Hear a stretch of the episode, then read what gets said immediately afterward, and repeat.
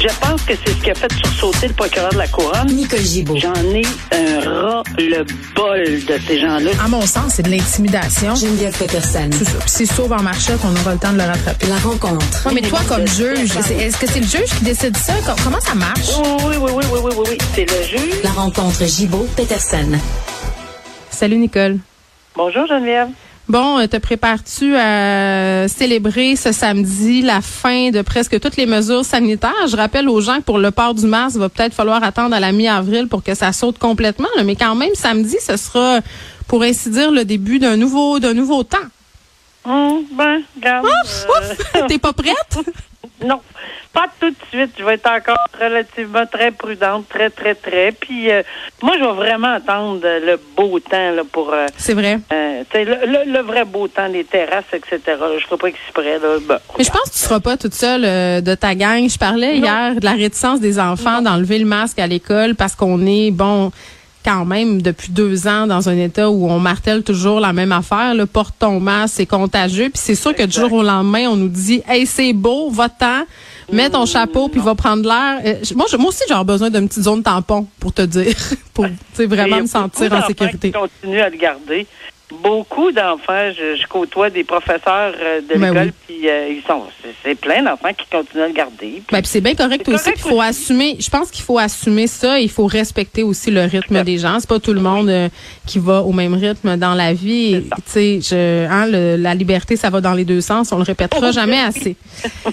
On revient sur cette oui. histoire, euh, une alerte Amber, euh, Nicole, dont on avait euh, discuté un cas particulier là où une jeune femme avait été enlevée par deux de ses frères. Et là, il y a un des deux frères euh, qui est finalement libéré.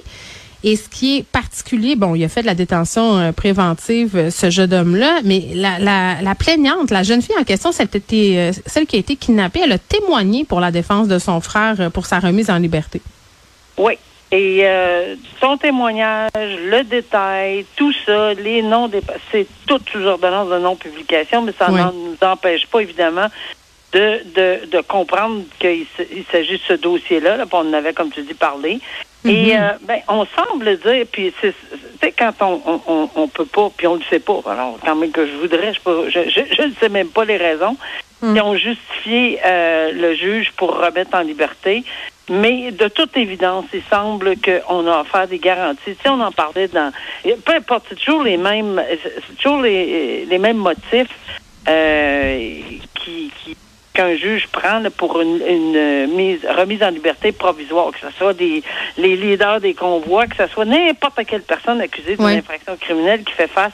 Alors ici, on offre des garanties. On aura offert des garanties, une garantie en tout cas tout à fait correcte. Euh, il ne résidera même pas euh, dans la région. Il s'en va en Ontario. Euh, il va avoir des interdits de contact, etc., Mm. des couvre-feux. Et on semble dire que cet encadrement-là, c'est tout à fait justifié dans les circonstances, parce que ça fait, à mon avis, là, si je me trompe pas, sept mois qu'il est détenu, et que pour des raisons qu'on connaît pas, parce qu'on n'a on n'a pas le dessus, les, le- les dessous là, de Mm. ce qui s'est dit à la cour, mais il doit avoir de très bons motifs justifiant la- le fait que euh, on remet cette personne-là en liberté. Et oui, c'est vrai, on avait appris que euh, la présumée victime avait témoigné dans dossier-là. On ne sait pas ce qu'elle a dit, pourquoi, quand, où, comment. Alors, euh, il est remis en liberté, mais accompagné euh, d'une d'un engagement euh, sérieux quand même là, mais pas pas nécessairement un encadrement là à, à tout azimut là, avec euh, tout- fermé là, puis pas de pas le droit de circuler, etc. C'est juste que on, on est dans un dossier où c'est assez sensible comme situation. Là, c'est quand même une personne qui, euh, est la sœur de, de cette de cette de ce présumé accusé parce qu'il il est innocent jusqu'à preuve du contraire. Oui, puis moi j'avais une question, euh, Nicole, euh, parce que bon, c'était euh, dans ce cas-là, mais aussi ça s'applique à bien des cas. La fameuse caution, là, tu parlais des conditions tantôt. Qu'est-ce qui fait la différence euh, dans les demandes là, par rapport au fait de demander un montant à l'accusé ou de demander à des membres de sa famille de se porter garant et de payer une somme? Si jamais l'individu en question contrevient à ces conditions? J'ai de la misère à comprendre, moi, ce bout-là. Bonne question. C'est pas, il n'y a pas vraiment de règles euh, claires, nettes et précises. Évidemment, on vérifie le tout souvent, soit que le juge et ou le procureur de la couronne le, le, demande. Moi, je questionnais également est-ce qu'il y a une possibilité. D'ailleurs, c'est arrivé euh, cette semaine. Euh, exactement le même cas. Il y avait une possibilité de déposer des argents et le juge dans Tamara Lich et le juge a dit non, moi j'aime mieux qu'on dépose pas, mais qu'on on augmente le montant sans dépôt, mais qu'il y ait une garantie solide par un tiers. Euh, ça veut dire qu'il est redevable. Puis ça, là, euh, il y a vraiment une loi qui encadre une loi. C'est-à-dire il y a vraiment des questionnaires qui encadrent la caution maintenant.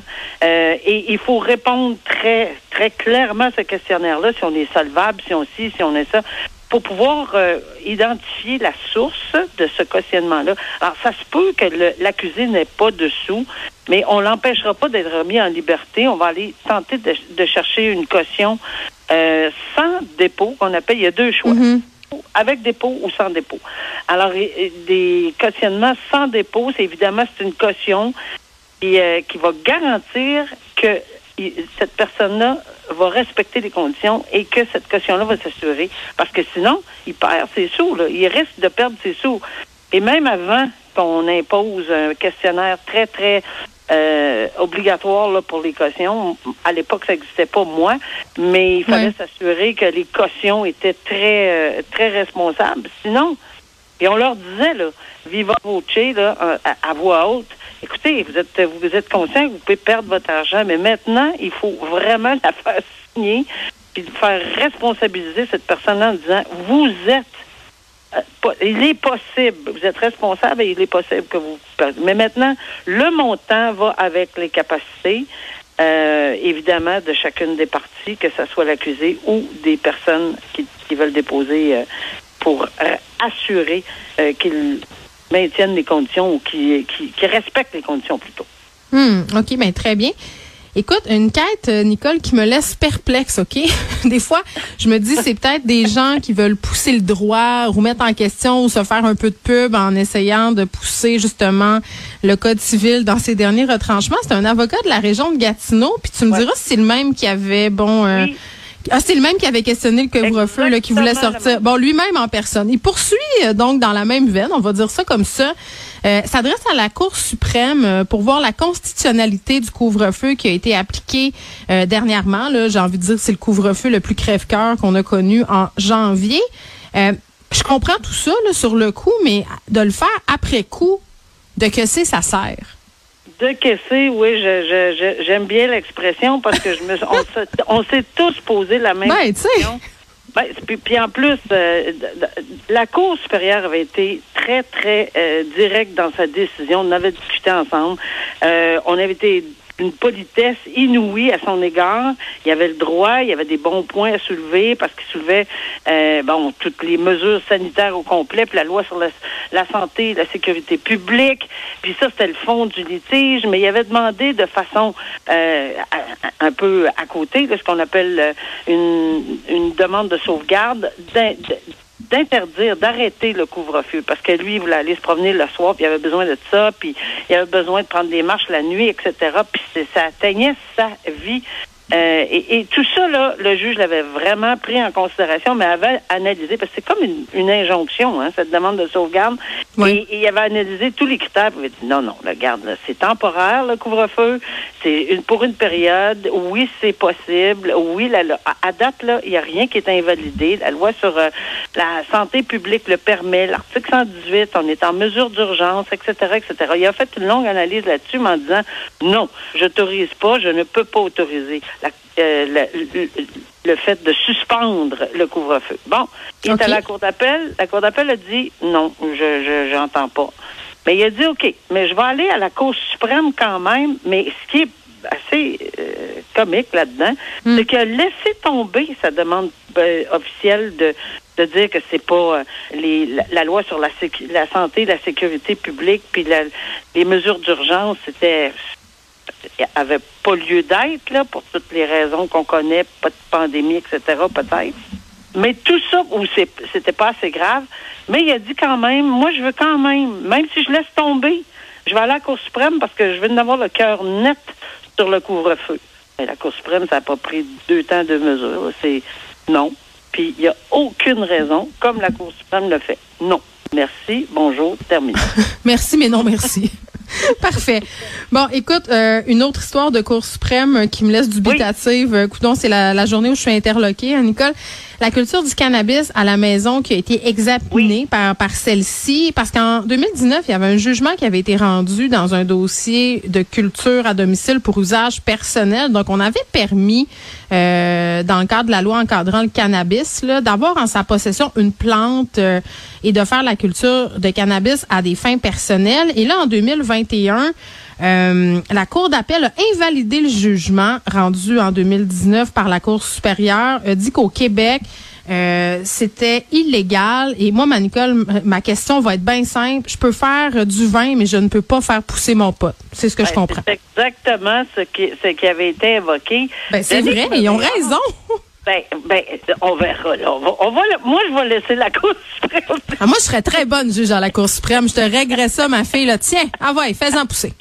Mais on va écouter les arguments en droit parce que c'est fort intéressant, des arguments en droit, parce qu'il y a une loi provinciale puis une loi fédérale euh, évidemment, la loi fédérale dit oui, euh, euh, le, cannabis, on légalise le cannabis, mais il n'y a pas, y a, et la production, la possession, etc., jusqu'à quatre plans. Et, et, au Québec, c'est non.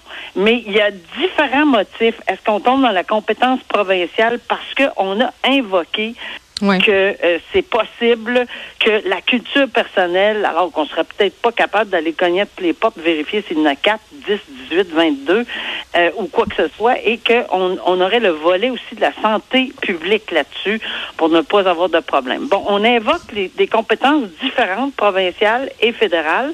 Hmm. Et c'est, c'est, c'est qui ça, Yannick Murray Hall? Ben, on le connaît.